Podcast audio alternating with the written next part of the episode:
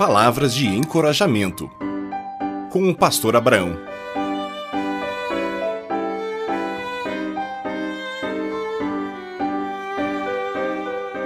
Ouvistes que foi dito: Amarás o teu próximo e odiarás o teu inimigo.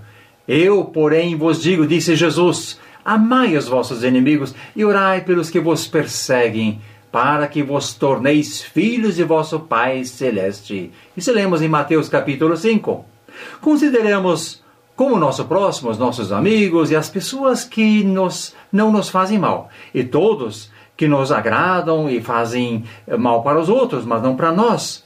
Esses são nossos amigos. Mas aqueles que discordam conosco, como políticos, ladrões, assassinos, esses são nossos inimigos. Porque eles querem ser seu inimigo? Será que eles declaram ser teu inimigo? Ou você é inimigo deles? Você tem inimigos? Ou você odeia alguém e não gosta deles? Você quer o mal deles? Claro que não. Vejamos um exemplo nos Estados Unidos. Ali estava uma guerra civil entre Norte e Sul e o presidente Abraham Lincoln. Nos Estados Unidos, ele foi duramente criticado por seus confederados do Norte porque ele estava sendo muito benevolente para com os rebeldes do Sul. Aqueles confederados, eles queriam destruir o poder do Sul. Em resposta a esta indagação, Lincoln respondeu: Eu destruo meus inimigos quando eu os torno meus amigos.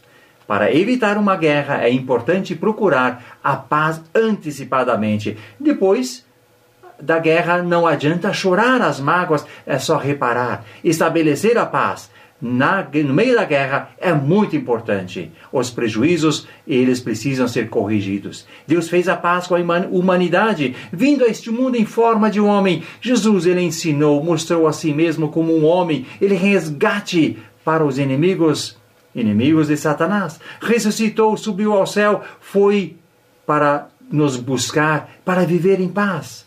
Deus quer a paz com todos. Na Nova Guiné, as tribos canibais estavam em guerra e gostavam de comer os vencidos. Os missionários se esforçaram muito para estabelecer a paz entre as tribos. Descobriram então que a única maneira para fazer a paz era que cada tribo oferecesse uma criança como em troca de paz. Os missionários então captaram a ideia e mostraram como Deus o fez com a humanidade. Deus mandou o seu filho e os canibais entenderam a paz que Deus fez. Eles aceitaram o sacrifício de Jesus Cristo para estabelecer a paz entre si mesmo. Agora, temos o um desafio para nós. Aceite Jesus Cristo como pacificador e viva a paz conforme Romanos nos ensina. Amar e vencer o mal com o bem.